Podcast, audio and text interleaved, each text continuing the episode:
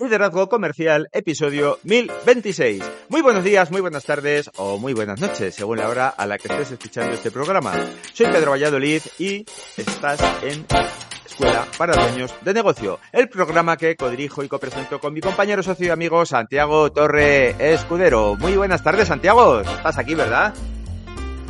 Estoy aquí todo redondo, he venido rodando después de, la cena de antes de ayer y la comida de ayer con cuñados, vino, mucho vino, comida, mucho comida. Y mira que a las tías de mi mujer oye, lo del cuarto plato empieza a sobrar y lo del tercer proce también, que ya tenemos una edad, pero no hay forma. No hay forma, o sea, después de que te has comido todos los entrantes, han traído algo de marisco, te han traído pescado, y dices, ¿cómo? Solomillo, ahora solomillo, no joda. Y luego tres postres. Sí, sí, eso. sí, sí. y luego los turrones. No, no, los turrones es el primer postre.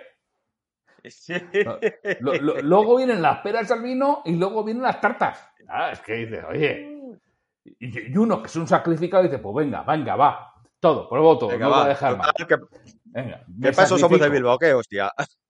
Hago el esfuerzo. Claro, y ahora ya rodando. Hoy vengo aquí rodando porque levantarme no puedo. pero bueno, pero aquí estamos, ¿eh? Aquí estamos. Yo me he acordado eh, estos días del síndrome del cuñado, el síndrome eh, Dronen-Kruger. Yo no sé si algún día hemos hablado de él, del síndrome del cuñado, ese que cree que lo sabe todo.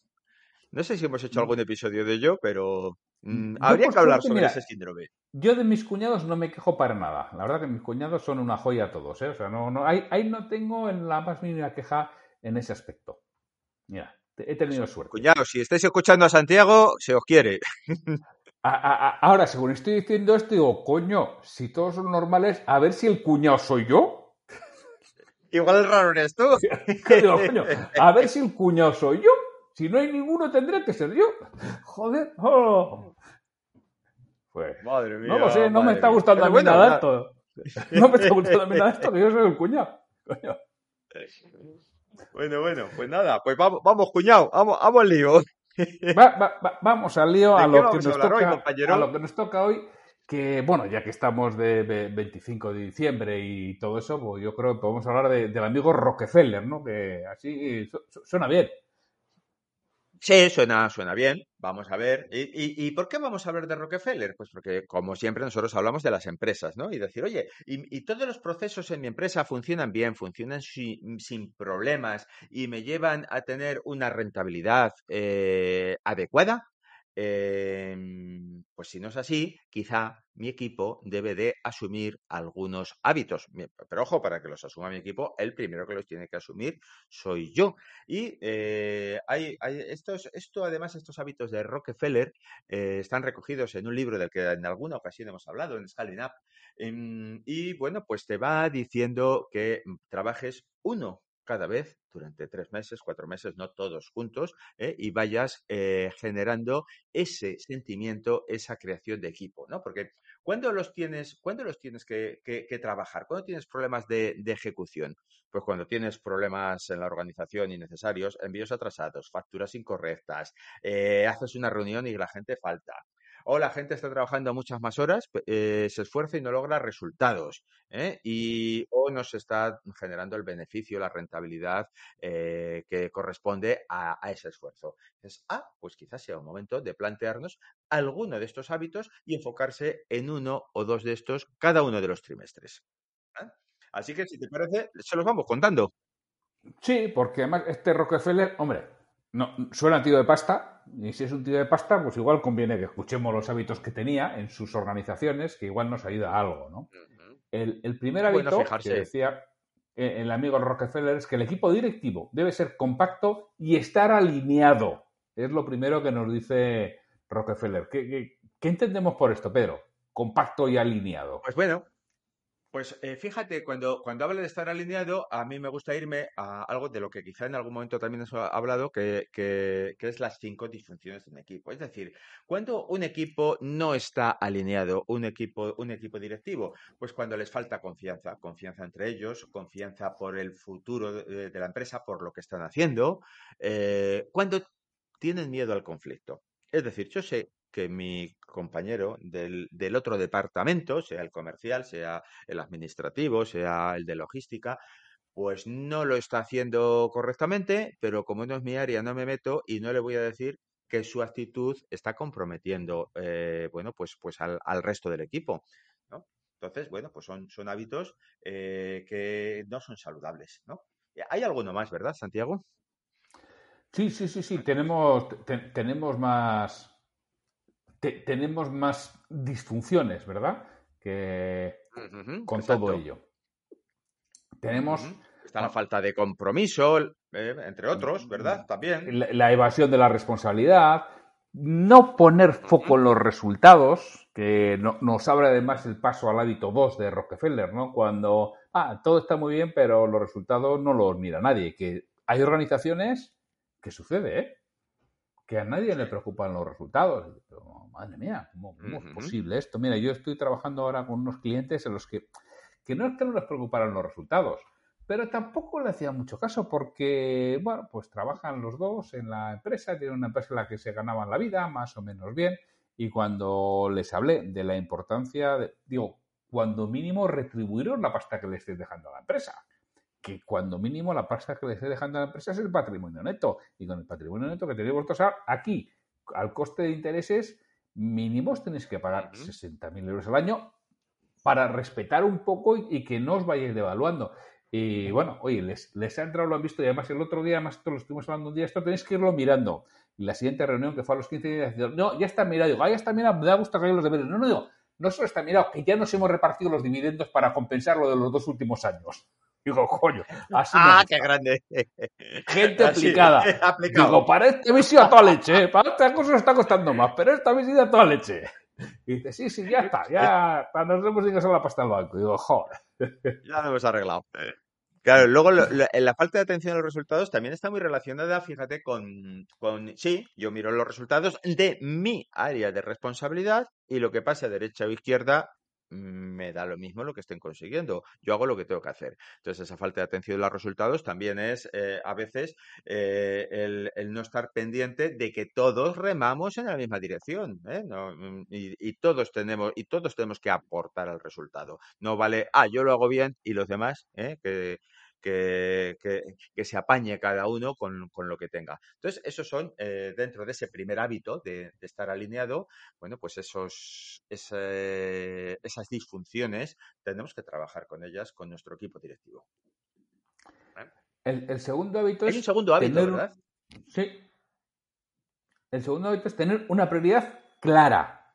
Es decir, ¿cuál es la prioridad que tiene este equipo directivo ahora? Porque como dices tú, uno para un lado, otro para otro, yo lo mío, y que lo mismo, que yo también he trabajado con clientes, recuerdo unos que con estos empecé a trabajar en el año 2011, creo recordar, porque cada uno, eran cuatro socios, cada uno era responsable de una área, como la empresa iba bien, y tú, pues unos no se metían en el campo de otros. Pero amigo, cuando llegó el 2010 y el 2011, jeje, aquí fue, espera, espera, no, tú a ver qué hace que quiero saberlo, tú a ver qué hace que quiero saberlo, y todos se metían en la de todos, ¿no?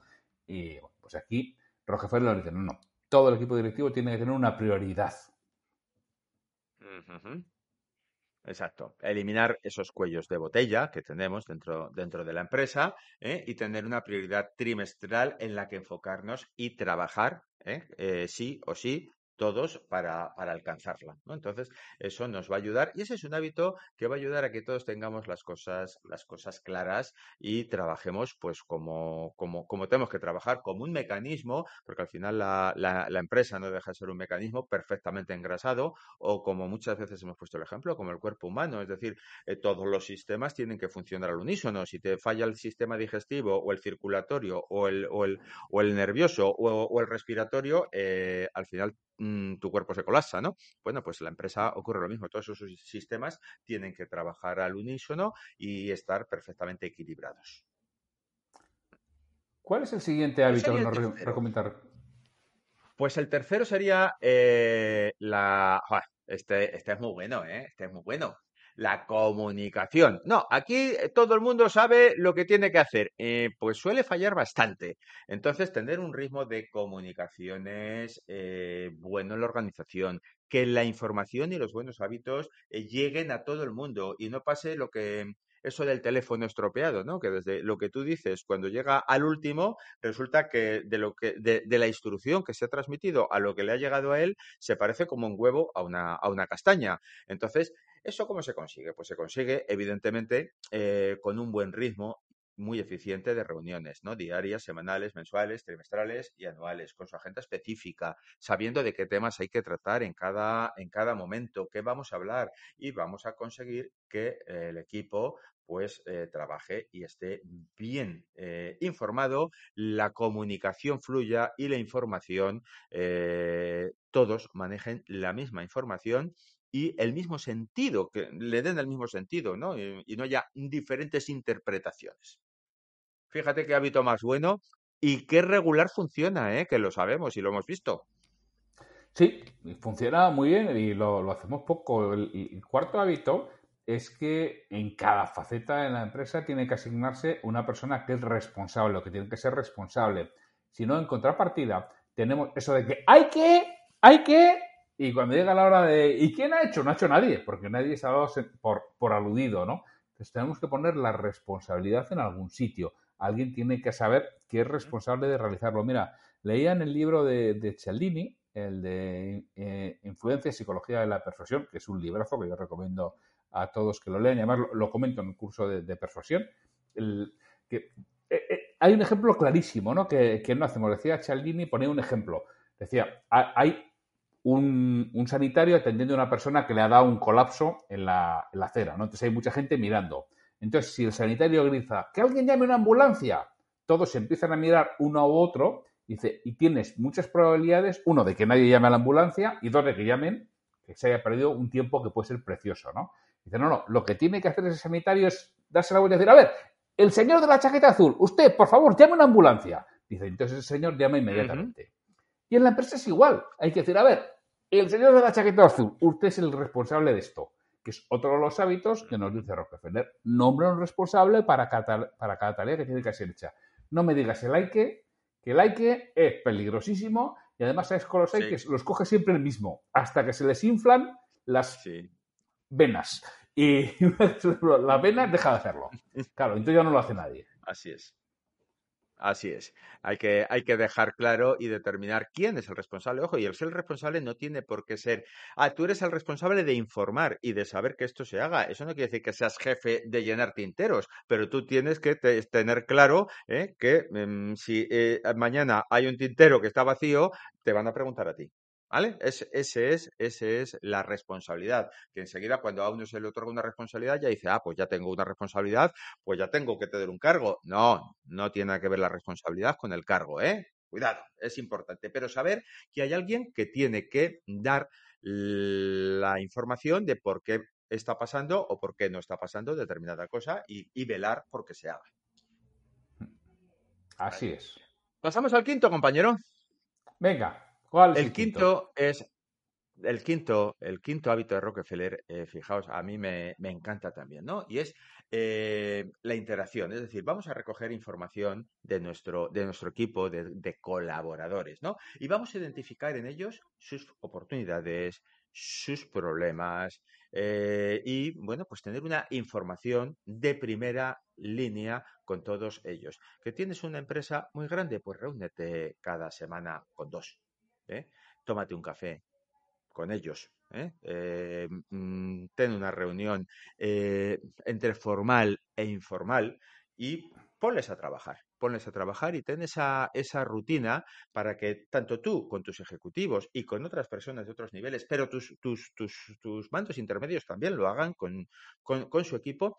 Y bueno, pues, pues incluso que, que les ayuden a hacer preguntas, porque los que mejor saben lo que pasa en la empresa son los que están en primera línea. Oye, ¿qué crees tú que deberíamos hacer que no estamos haciendo? ¿Mm? ¿Y qué crees tú que a lo mejor estamos haciendo que no tiene valor alguno? y no, y no aporta nada al proceso?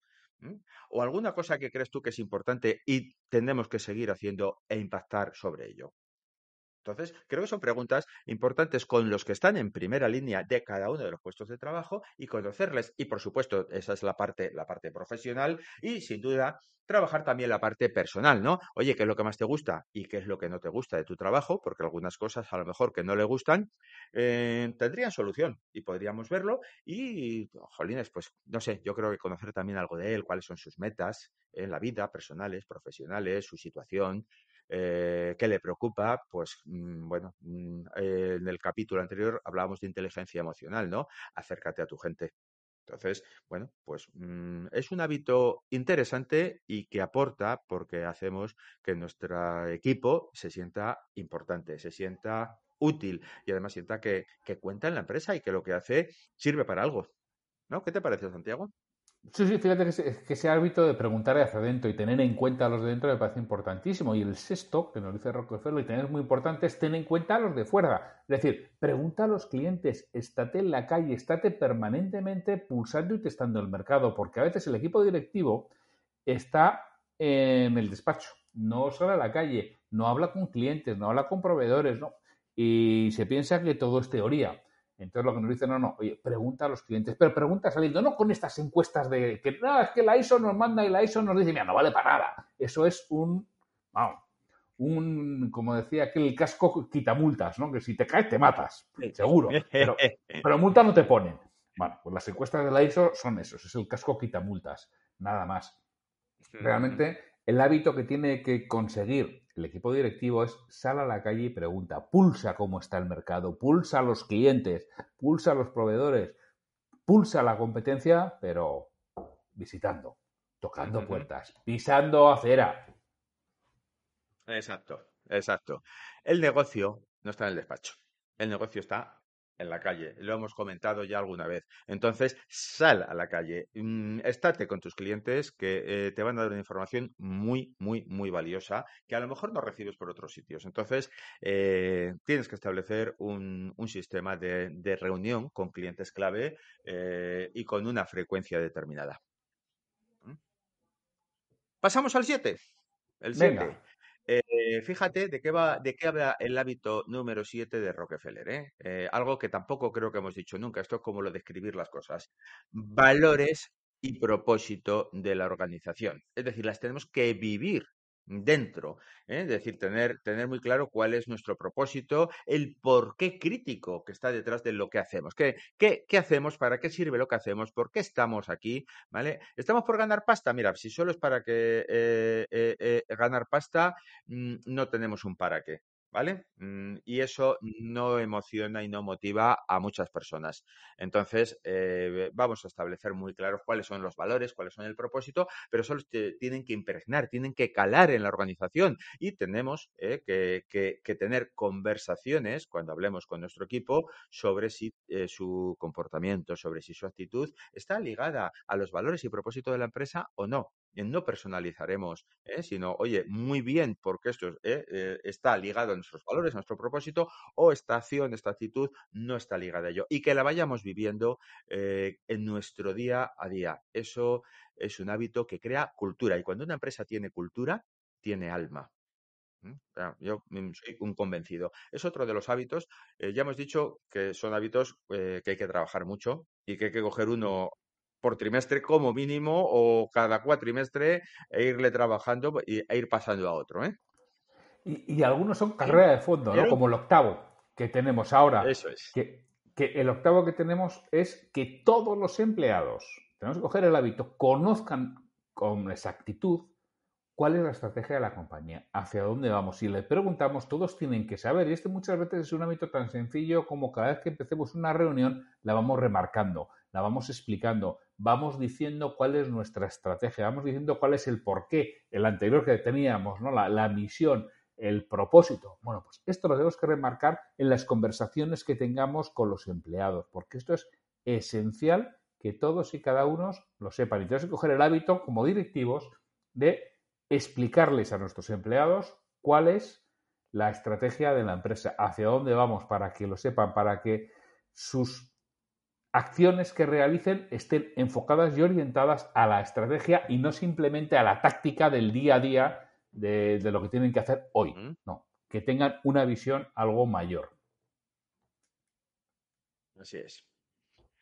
Y pasamos al 9, no menos importante, y del cual también hemos hablado alguna vez. Fijaos que aquí se están, se están aglutinando una serie de hábitos de Rockefeller eh, muy importantes y que, y que, hemos ido contando en diferentes episodios y desarrollándolos. ¿no? Eh, y es que todos los empleados tienen que responder ¿eh? si han tenido un buen día o una buena semana. Este le tenías que haber contado tú, ¿no? Porque a veces dice Santiago, oye, ¿tú cómo sabes que has tenido una buena semana? Y dice, pues no me han tocado las narices, no me han dicho que lo he hecho mal, pues lo habré hecho bien, ¿no? Pues mmm, no es suficiente. Entonces, si tengo claras cuáles son mis prioridades, cuáles son mis KPIs, mis indicadores clave de la semana, ¿eh? del mes, ¿eh? y, cómo, y cómo ha ido, eh, podré tener a, a, un equipo con sus metas individuales como, eh, como persona y las metas del equipo del que forma parte y las metas de la empresa. Y a partir de ahí, tener claro ese, ese número crítico con el que quiero que trabajen. Si no tengo indicadores, si no puedo medir, no sé si avanzo. Vengo todos los días, hago lo que me dicen que haga, me voy y ya está. Y eso es todo el contenido de mi trabajo. Así tenemos a muchas personas trabajando al día de hoy. Mm, ¿Cómo vamos a pedir que, que le pongan pasión, ganas, compromiso eh, y empeño si no saben si lo que están haciendo sirve para algo? Sí, porque eso, muchas veces preguntas ah, y qué tal la semana? No, la verdad que muy bien, ha sido una semana estupenda. Está sí, que viene, ¿eh? ¿cómo así? Mi jefe está de vacaciones. Claro, tal cual. Esas cosas pasan. Y el décimo, el décimo hábito, que tú estabas hablando de, KPIs, ¿no? Que cada uno tiene que conocer sus KPIs. Pues el décimo hábito que nos, dice Rockefeller es no solamente dice que los empleados tienen que conocer su KPI, sino los de sus compañeros. Es importante que conozcan los parámetros, los principales parámetros de las personas que tienen alrededor para echar una mano, para estar involucrados, para estar implicados, para poder ayudar a mejorar a otro que quizá ese parámetro es necesario y tengan una visión más global, que este es otro de los hábitos que Rockefeller nos, nos precona o nos, no, nos indica, oye, que la gente coja el hábito de saber no solo sus KPIs, sino también los de quien tiene alrededor. Estos hábitos, si somos capaces de implementarnos en nuestra empresa, mejoran mucho las cosas, ¿eh? Van a dar una vuelta importantísima, pero importantísima. Me gustaría apuntar una cosa en este último hábito, en el décimo de Santiago, en la cual tenemos experiencia eh, con una dinámica que hacemos habitualmente cuando trabajamos, cuando trabajamos con equipos, ¿no? Entonces hacemos una dinámica en las que, bueno, eh, proponemos una prueba y les preguntamos a los equipos cuánto creen que van a tardar en, en realizarla. Y cada uno pues va diciendo pues los tiempos, ¿no? Ah, pues, eh, pues 30 segundos, 15, 20, tal, tal. Entonces, cuando lo han hecho dos o tres veces, resulta que ya han mejorado con creces la mejor marca que ellos habían pensado que podían haber hecho. Y ya se sienten orgullosos, felices, satisfechos. Bien, bien, bien, qué grandes somos. Pero cuando sacas la lista dices, hombre, pues os tengo que decir que sois los décimo octavos de España, que hay 17 que lo hacen mejor que vosotros y han obtenido mejores tiempos. Ah, coño, ¿qué, qué me estás contando? Y entonces es cuando se motivan y siguen trabajando hasta superar ¿eh? y a ver si alcanzan, al menos si no el primero, el segundo o el tercer puesto. Pero, ¿cuándo es? Cuando les das los indicadores de qué están haciendo los demás, sino ellos mismos se piensan que lo han hecho de maravilla, ¿verdad? Recuerdas que eso lo hemos hecho muchas veces Sí, sí, y, sí, y claro. que- y siempre, siempre, siempre tiene el mismo resultado. Siempre se comparan con su expectativa inicial que se habían cubierto. Tú un vendedor te dices, oye, ¿tú cuánto vas a vender el año que viene? ¿Qué hace? Cubrirse, joder, cubrirse. A no ser que sea un descerebrado, se cubre. Y entonces, claro, luego se está comparando con lo que se ha cubierto, que bueno soy, un 8% por encima, pero cabronazo que te hayas cubierto un 20. Joder, que estás un 12 por debajo, joder. Claro, que creo Así que todos lo, todos lo hemos vivido y todos lo hemos hecho. O sea, que, que al final, como sabe más el diablo por hijo que peor diablo, pues claro, si te preguntan y te dejas, tú te guardas un 20%, por lo menos. Eh, claro, claro que te, te- te- te curas en salud, que se suele decir, con lo cual es, es importante. Hacemos un repaso rápido de los 10 para, el, para que les queden ordenados a nuestros escuchantes. Venga, perfecto. El primero era que el equipo directivo tiene que estar compacto y alineado. Perfecto. El, el segundo, eh, que tienen que estar enfocados en el logro eh, de cada trimestre según lo que está previsto eh, en el proyecto anual. El tercero, que tiene que haber comunicación interna, pero con con ritmo y parametrizada con reuniones diarias, semanales, mensuales, trimestrales, anuales y agendadas. El cuarto, tiene que haber una persona responsable en cada, de cada una de las cosas que hay que hacer. ¿eh? Tiene que haber una persona responsable de conseguir y de dar la información de, de qué está pasando. El quinto, hay que recoger feedback interno, retroalimentación interna. Hay que escuchar a los empleados. Y sexto, lo mismo, pero fuera de, tu empresa también. Los clientes, analizar ¿eh? qué estén percibiendo de ti, qué haces bien y qué haces mal. El séptimo, hay que conseguir que los valores y el propósito se vivan dentro de la organización, que sea una empresa con cultura, con alma, ha definido Pedro. Correcto. El octavo, eh, que cada empleado eh, sepa mm, qué está consiguiendo y explique eh, cuál es la estrategia clara de, de la compañía, que sepa hacia dónde van. El noveno, todos y cada uno de los empleados debe saber sus KPIs y cómo va. Iba a decir que como la tabla de multiplicar, pero bueno, si tenemos en cuenta cómo va la, educación secundaria en España hoy en día, hay que sabérsela mucho mejor que la tabla de multiplicar, ¿vale? Cada empleado tiene que saber perfectamente sus, sus KPIs. Perfecto. Y el décimo, que esos marcadores estén a la vista de todos para que uno se ponga pues eh, y se compare un poco y vea cómo evoluciona con respecto a los demás y no con respecto a sí mismo.